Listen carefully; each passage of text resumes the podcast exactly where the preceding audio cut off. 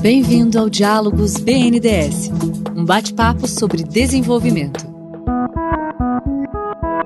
Olá, você está ouvindo o podcast Diálogos BNDES, uma conversa com um representante do banco e um convidado externo sobre os principais temas do desenvolvimento brasileiro. Eu sou Fernanda Lima e hoje vamos falar sobre conhecimento para desenvolvimento.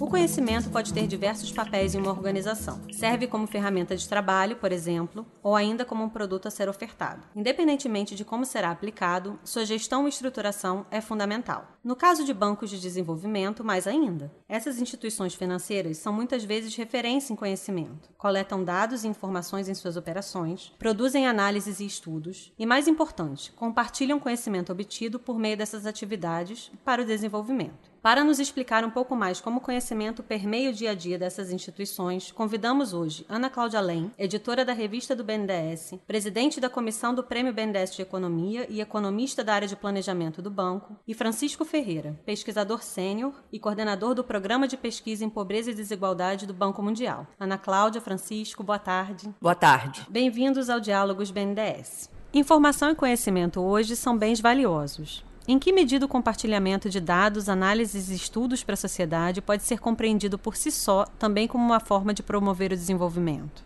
Não há desenvolvimento sem conhecimento, né? Eu acho que isso é um ponto de partida importante. Um banco de desenvolvimento para atuar de forma bem sucedida precisa conhecer o objeto. O que a gente chama de objeto aqui, o Banco Nacional de Desenvolvimento precisa conhecer o seu país, precisa conhecer o mundo onde o país se insere, os seus parceiros, os pares no mundo, e tudo isso é muito importante para a atuação do banco. Agora, sem dúvida alguma, faz parte da missão do Banco de Desenvolvimento a difusão desse conhecimento para toda a sociedade. Estou plenamente de acordo com o que a Ana Cláudia falou.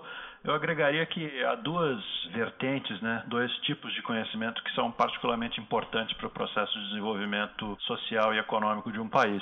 Você tem o conhecimento técnico e tecnológico, né, de, de como fazer, né, de como construir uma estrada ou um porto ou como investir na modernização de uma tecnologia agrária, como foi o caso da Embrapa, por exemplo. E você tem o conhecimento de gestão de políticas, né? quer dizer, o conhecimento sobre como funciona um sistema, por exemplo, de transferência monetária, como o Bolsa Família, ou como melhorar a gestão de um programa de saúde, como o SUS. Quer dizer, todo, também uma tecnologia, digamos, um conhecimento sobre a gestão da própria política econômica, que para os bancos em desenvolvimento também é uma vertente muito importante, eu diria. É, pensando em como os bancos adquirem esse conhecimento, né? Então, parte desse conhecimento vem da própria atuação, né?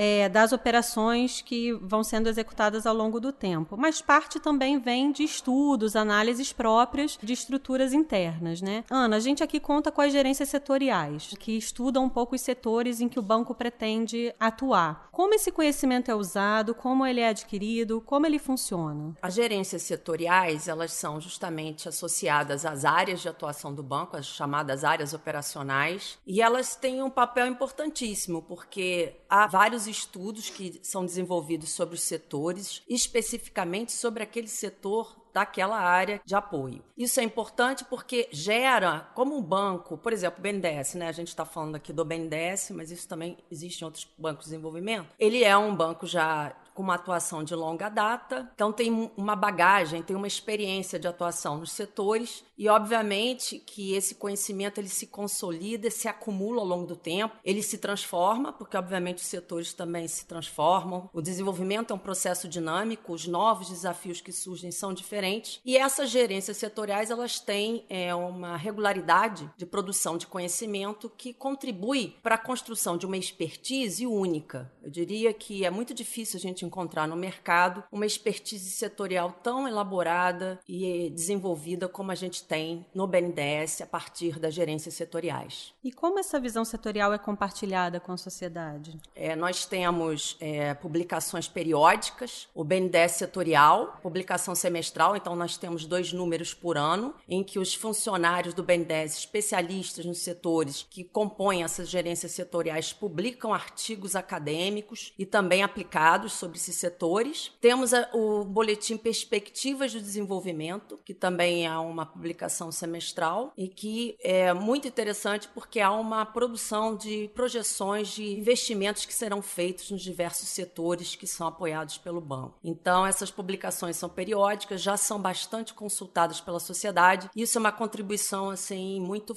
grande que o banco faz em termos de conhecimento. E a própria revista do BNDES, a gente vai falar um pouquinho depois de novo, né? Mas a revista do BNDES também é um espaço para a produção de artigos variados dos funcionários do banco, inclusive também sobre assuntos setoriais. A produção de conhecimento do Banco Mundial, Francisco, também é, bem, é muito extensa, né? É, o Banco Mundial, assim como o BNDES, também tem uma, um, uma área né, na sua estrutura dedicada à pesquisa, né, à pesquisa econômica. Você pode falar um pouquinho disso? Como essas áreas interagem com os outros atores da sociedade? Né, até nessa linha de gestão de políticas né, que você comentou. Eu estava ouvindo a Ana Cláudia falar das gerências setoriais do BNDES. O Banco Mundial também tem esse que a gente chama de práticas globais, né, global practices, que são organizadas de forma setorial tem uma de transporte, uma de energia, uma de educação, uma de saúde, etc, etc. E lá você tem a sua expertise setorial. Mas além desses grupos, nós também temos um departamento que é o departamento de pesquisa, né, que é onde eu, eu trabalho, que é, eh, digamos, mais acadêmico um pouco. Nós aqui tentamos e devemos é, publicar uh, os nossos trabalhos em revistas com referato, né, revistas internacionais de bom nível com referato. E esse grupo é um grupo relativamente pequeno quer dizer, para um departamento de economia, pensando numa faculdade, ele é até relativamente grande. Nós somos 70 e poucos pesquisadores, mas em termos do banco, né, o banco são o Banco Mundial tem 15 mil funcionários. Então você vê que dentro do Banco Mundial é uma gota, né? Nós interagimos com o resto do banco de várias formas. Uma maneira que eu acho interessante, que é importante nesse, em toda essa, essa temática de gestão do conhecimento, de como o conhecimento flui entre diferentes partes de uma organização, né? Nós temos que é, vender uma parte do do nosso tempo, digamos um quarto do tempo de cada pesquisador, para projetos setoriais.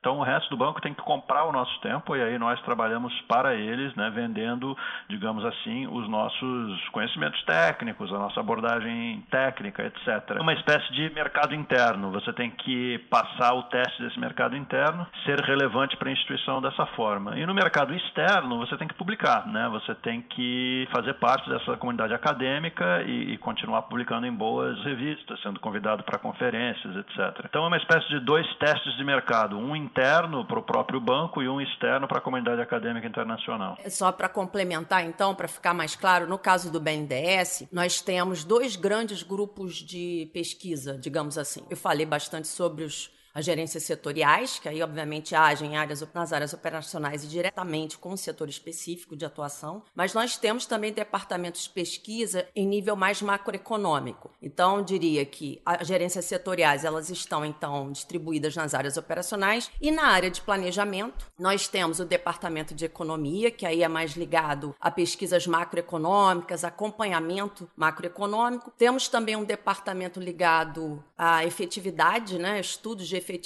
da atuação do Banco de Desenvolvimento e também temos uma gerência da estratégia de longo prazo da instituição. Então, na verdade, na área de planejamento, nós temos esses focos de conhecimento e soma-se a isso, então, as gerências setoriais. Mas, Francisco, também não temos, infelizmente, um número muito grande de pessoas envolvidas para a geração de conhecimento. Isso acho que é um desafio para todos nós, que aumentar isso cada vez mais, porque os desafios que se apresentam em nível mundial para todos os países são grandiosos. Precisamos de mais gente pesquisando.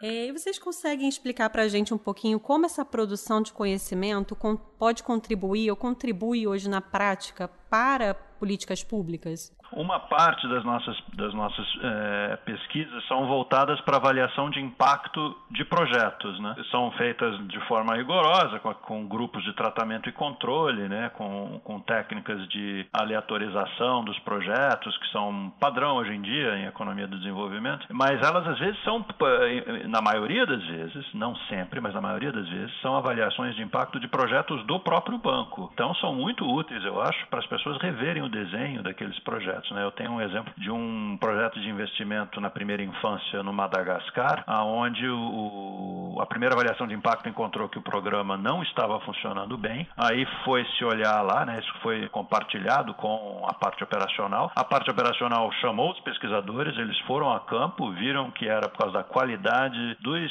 é, provedores de serviço, né? das pessoas que faziam as visitas às casas para gerar estímulo para as crianças. Investiu-se mais nessa parte e o programa passou a ter impacto, né? Então eu acho que é uma série, a gente pode pensar também numa série de, de caminhos mais longos e elaborados, onde você pode ter um estudo aqui que vai ter uma influência lá na frente, mas você tem esses caminhos muito diretos realmente quando a gente faz a avaliação de impacto dos próprios projetos e depois pesquisa para é, diagnosticar o que é que pode estar dando errado e como melhorar. Não, sem dúvida, esses estudos também de efetividade também são voltados para projetos que o banco financia. Mas também acho importantes os estudos que são feitos pelas gerências setoriais, estudos também que são divulgados na própria revista do BNDES, que mostram características de desafios particulares para o desenvolvimento do país. Às vezes são setores específicos que têm alguma necessidade de financiamento que não foi identificada, alguma coisa que precisa de um apoio de reestruturação maior, como vai fazer para atrair mais é, o capital privado, né, para complementar a atuação da instituição pública. Então, eu acho que são estudos fundamentais para contribuir para as políticas públicas. Lembrando que os bancos de desenvolvimento precisam sempre ser vistos como agentes transformadores e instrumentos de políticas públicas, instrumentos de implementação de políticas públicas. Então, acho que todo o tempo todo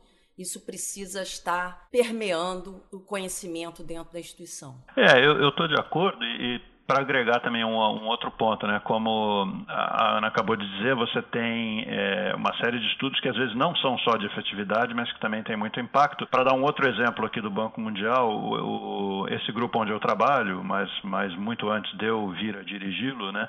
É, foi o grupo que tentou mensurar a pobreza no mundo inteiro, né? Pobreza global, usando aquela linha de um dólar por dia, que hoje em dia é um dólar e noventa. Era um esforço meio heróico, né? Juntar as bases de dados de pesquisas domiciliares né, do mundo inteiro, tentar comparar uma com a outra usando paridade de poder de compra, etc. Mas no fundo acabou tendo uma influência grande, porque por exemplo você vê que até os objetivos de desenvolvimento do milênio e depois os objetivos de desenvolvimento sustentáveis da ONU, o primeiro deles usa essa linha né, para definir, para nortear objetivos de, de, desenvolvimento do mundo inteiro, né, da comunidade internacional. Então até um estudo de mensuração, que não é uma avaliação de efetividade, é um estudo de diagnóstico de um problema pode ter um efeito sobre política pública lá na frente. Francisco, no fim dos anos 90, o Banco Mundial se reposicionou como um banco de conhecimento. Né? Você poderia explicar para a gente em que contexto isso ocorreu e quais as principais mudanças decorrentes disso? Olha, eu acho que é, é um pouco o que, o que a Ana já tinha falado há um tempo atrás, a Ana Cláudia falou do, do papel fundamental do conhecimento no processo de desenvolvimento. Né? Eu acho que até houve uma certa influência de uma mudança de visão na academia né, sobre, né, na, entre pesquisadores sobre o que é desenvolvimento.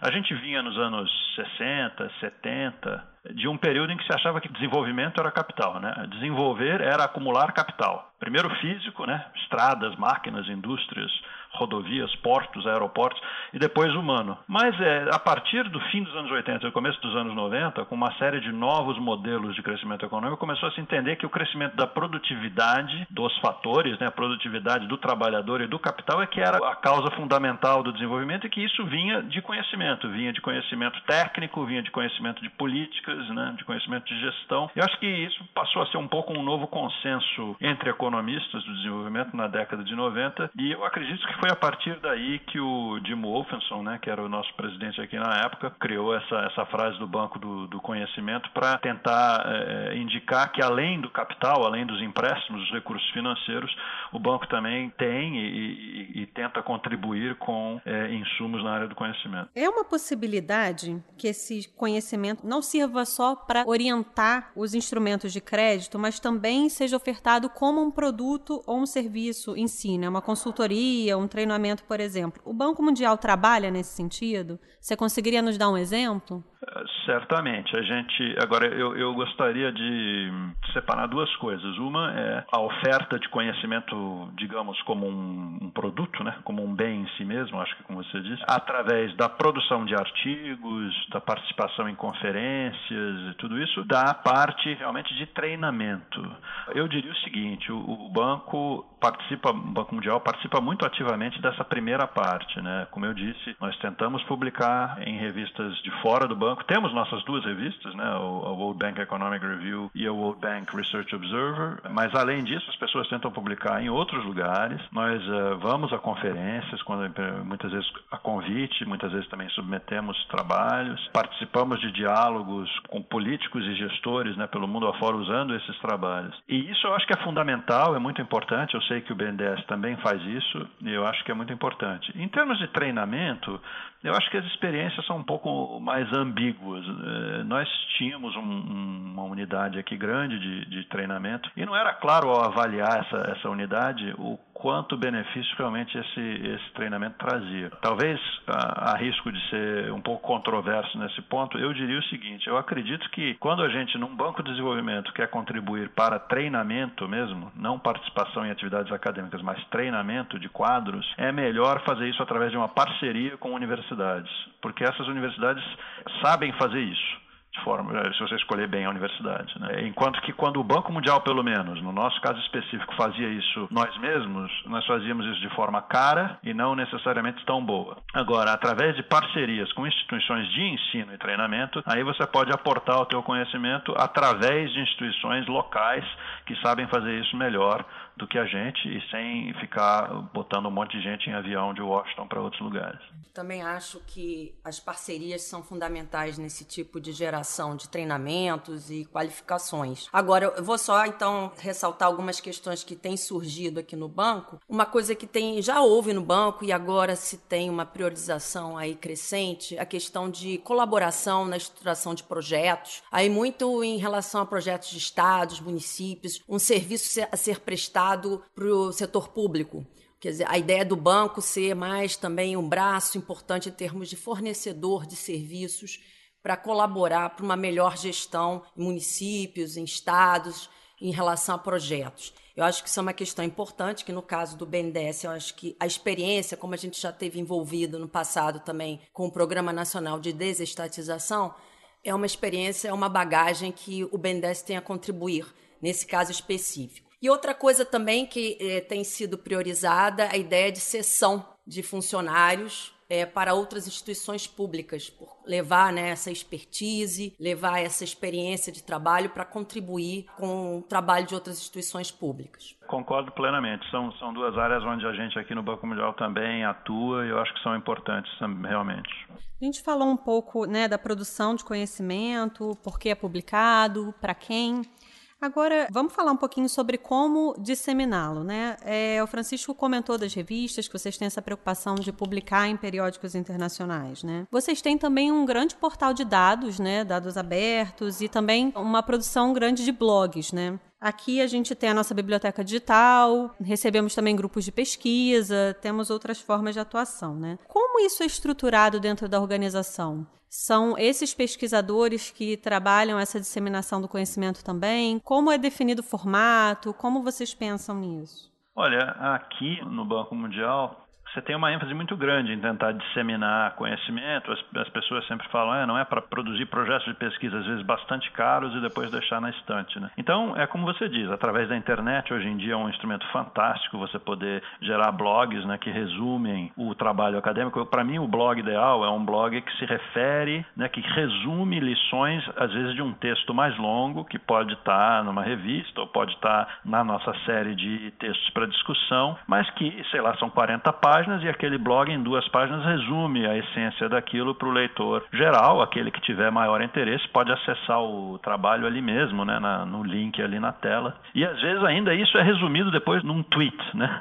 Então hoje em dia você tem essas, essas diferentes, esses diferentes níveis de disseminação e acho que você tem que estar muito ativo. Obviamente, hoje em dia isso tudo é online, né? Mas a outra coisa que eu gostaria de agregar é, é uma coisa, uma coisa importante, um instrumento importante nosso aqui, eu acho também, é essa série que a gente tem de Policy Research Working Papers, né? De textos para discussão sobre pesquisa em política pública, que é uma série, sei lá, hoje em dia está no número, acho que 8.800 é, de textos para discussão, que é meio centralizado. Nós aqui no Departamento de Pesquisa controlamos isso, mas aceitamos submissões do banco inteiro. Então, as pessoas nas, nas diretorias setoriais, as pessoas nas direções de país, né, nos escritórios nossos pelo mundo afora, podem também submeter os seus textos a um controle de qualidade interno, que não é tão rigoroso quanto o de uma revista, mas ah, existe um controle e, e tem um número de downloads, um número de acessos na internet bastante grande. Não, obviamente não todos os papers, mas muitos deles têm. Né? Então acho que isso vocês seguramente terão também uma série de textos para discussão, se não mais de uma, e eu acho isso legal.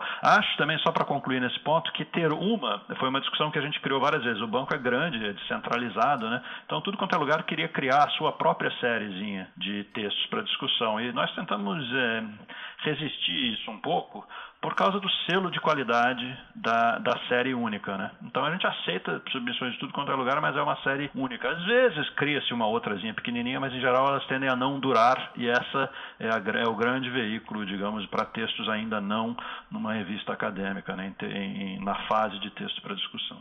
É, Francisco, acho que nós temos angústias parecidas. nós também temos uma série de textos para discussão. Nós temos, obviamente, uma preocupação aqui. Cada dia também mais pessoas querem publicar alguma coisa, e aí é, é, sempre tem aquela ideia de vamos convencer as pessoas terem a paciência de publicar na revista do BNDES ou no BNDES setorial, porque já são justamente publicações consagradas e já são consultadas, as pessoas conhecem, então justamente para manter esse selo de qualidade. Eu queria até aproveitar para perguntar como é que vocês fazem com autores externos? Vocês recebem muita submissão externa? Vocês têm algum mecanismo de fazer essa troca? Nós aqui no Banco Mundial temos, o, hoje em dia, as duas revistas, a World Bank, deixa eu explicar um pouquinho também porque que são duas, né? A World Bank Economic Review, supostamente é uma, é uma revista de economia e desenvolvimento normal, tem basicamente artigos novos, de pesquisa original. O Research Observer é mais parecido com o Journal of Economic Literature, no sentido de que são mais resenhas.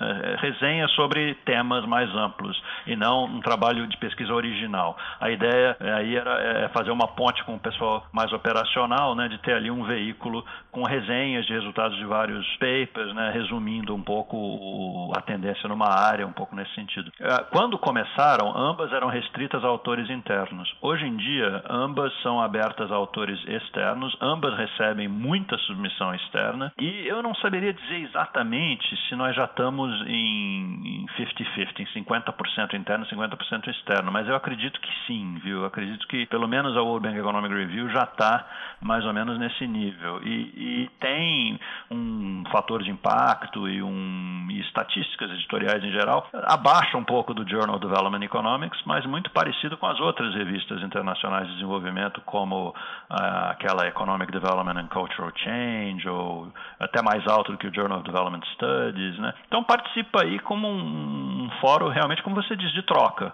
A gente publica lá mas também as outras pessoas publicam lá, como nós também publicamos fora. Essa é um pouco a ideia. Obviamente, nós somos um participante reduzido na, na comunidade acadêmica internacional, que você tem milhares de universidades, mas é, tendo isso em vista, é, é sim uma espécie de troca. É, nós, no momento, as nossas revistas são para os funcionários somente, mas existem já parcerias, quer dizer, coautorias. Isso já é permitido. Um funcionário da, do banco pode escrever com um parceiro que seja da academia ou seja uma pessoa externa ao banco. E, e eu aproveito para ressaltar a importância das publicações. Né? Tudo bem, eu acho que chegaremos a um momento que não haverá mais a publicação física em papel. Eu acho que a tendência é que esteja tudo digitalizado, mas é importante que a publicação exista, porque assim e elas fiquem depois, obviamente, lá depositadas nas bibliotecas digitais para que possam ser consultadas, porque esse é um conhecimento que vai ficar consolidado e vai ficar disponível para outras gerações. Porque, como eu falei, o conhecimento é dinâmico, é, mas ele também é importante que a gente saiba como é que foi o ponto de partida. Não se esquecer o passado, a, a memória, né? A memória é muito importante para justamente até aproveitar os recursos, a gente não ter que começar tudo do zero de novo. Então é muito importante que existam as publicações porque ficam lá, fica o trabalho para as novas gerações, novas gerações de funcionários e novas gerações da sociedade também. Eu vou até agregar um, um pequeno ponto a isso que a Ana Cláudia falou, que né, às vezes as pessoas perguntam, bom, mas se hoje em dia todo mundo acessa as revistas, né, os journals, as revistas, as publicações, na internet, né, tá tudo online, por que, que não fica só com os, os textos para discussão? Por que, que precisa das revistas? E aí o fundamental é que as revistas servem dois papéis relacionados à qualidade, né? Um é que o processo de pareceristas, né, de, de, de, referato, todo esse processo de controle de qualidade da revista tende a melhorar os trabalhos e excluir aqueles que, que não têm um mínimo de qualidade. Né? E o segundo é que as revistas também agem como uma espécie de sinalização de que aqueles papers você realmente deveria ler, porque estão, entendeu? Na, numa, numa, boa revista, numa revista conceituada. É por isso que, apesar de que você poderia simplesmente escrever um texto para discussão e colocar na, na, na, online, as pessoas continuam né, passando meses, anos escrevendo e tentando submeter para American Economic Review ou para o Quarterly Journal of Economics e talvez num nível um pouco menos eh, elevado para as nossas revistas dos nossos bancos, né? tanto a, do BNDES como aqui. Jogam um papel de, de muito importante no controle de qualidade na sinalização da qualidade. Aqui no banco, Ana, inclusive é, pensando nessa questão de registro, né, a revista hoje ela tem uma seção dedicada a textos históricos. Né? Você poderia falar um pouquinho de como isso contribui também? Assim, os documentos históricos são super importantes justamente com essa preocupação de não perder o conhecimento gerado pelas diversas iniciativas do banco, porque às vezes é, existem iniciativas que não têm um perfil acadêmico exatamente, então não tem aquela estrutura de um texto é, vai, é um texto acadêmico que precisa passar pelo selo de qualidade dos pareceristas, mas não deixa de ser fundamental, porque é um tipo de conhecimento que é muito específico daquela equipe que desenvolveu e, em grande medida, é um, um conhecimento que foi criado dentro do banco, apesar de sempre ter alguma referência bibliográfica, mas basicamente reflete um conhecimento que foi criado no banco. Não vamos perder isso. Como é que a gente protege isso? Porque se a gente só deixa em relatórios internos, infelizmente os relatórios internos acabam sendo perdidos. As equipes mudam e às vezes não existe essa preocupação em manter esses relatórios internos em algum lugar que sejam acessíveis. Agora, quando a gente publica na revista, no caso a revista do Bendes que tem essa seção especial, é fundamental porque fica lá consolidado na biblioteca digital do banco. O documento histórico tem essa característica, é, mostra um conhecimento que foi desenvolvido, que é fundamental para que seja protegido do esquecimento que fique para as novas gerações, ainda que não tenha um perfil acadêmico. É muito interessante essa ideia, é até uma coisa que eu acho que a gente não tem aqui, mas acho uma ideia muito interessante, muito válida. Talvez eu devesse agregar só um ponto importante que acho que meus colegas aqui no banco ficariam chateados se eu não mencionasse uma coisa que foi criada, eu não sei, há uns cinco, talvez cinco, seis anos atrás, talvez um pouco mais, que chamam de é, Open Knowledge Repository. Né? É uma espécie de depósito online de conhecimento, mas é um depósito aberto. Então, Open Knowledge Repository. Aonde todos os relatórios, me lembrei porque a Ana Cláudia mencionou os relatórios, todos os relatórios que antigamente ficavam nas gavetas, né, e aí quando realmente as pessoas saíam, mudavam de escritório, ia tudo para o lixo, ou no, na melhor das hipóteses era reciclado, hoje em dia essas publicações que são menos, né, não têm o rigor do parecerista, não tem a, o selo de qualidade da revista, mas às vezes tem coisas muito importantes nesses relatórios e elas eh, estão hoje todas lá preservadas é, nesse, nesse arquivo, né, nesse arquivo eletrônico que você pode acessar de qualquer lugar do mundo, é, é realmente aberto. Acho que essa é uma questão, assim, comum, né? Todas essas instituições com muitos anos de existência, né? E com atuação de longo prazo. É, vocês falaram um pouquinho, mas de exemplos, né? De como a gestão do conhecimento é fundamental, inclusive para a aprendizagem institucional, né? Mas também muito desafiadora. Como vocês veem isso no futuro? O que, que pode ser feito hoje para que a gente não perca essas informações? Bom, eu diria, a minha grande preocupação é com a gente conseguir fazer frente ao intenso imediatismo dos tempos modernos. É a ideia de que temos muita pressa com tudo, não temos muito tempo, temos que dar um retorno imediato, um retorno em poucos minutos. Eu acho que isso é uma questão preocupante, porque a geração de conhecimento ela requer tempo, requer tempo, reflexão e amadurecimento de ideias. Não dá para uh, a pessoa, num clique, já ter uma solução perfeita para algo. É o velho ditado em que a pressa é inimiga da perfeição. Concordo plenamente. É, o, você fazer um bom trabalho de pesquisa, que vai, às vezes, requer coleta de novos dados, né, originais em muitos casos, depois requer análise, requer revisão, e essas coisas não podem ser feitas em semanas, às vezes, às vezes até meses são insuficientes. Né? Tem muitos trabalhos excelentes que levaram dois anos para ser produzidos e publicados. Né? Ana Francisco, muito obrigada. Foi um prazer tê-los aqui conosco no Diálogos BNDES. Você ouviu o podcast Diálogos BNDES. Para saber mais, acesse bnds.gov.br barra blog do desenvolvimento.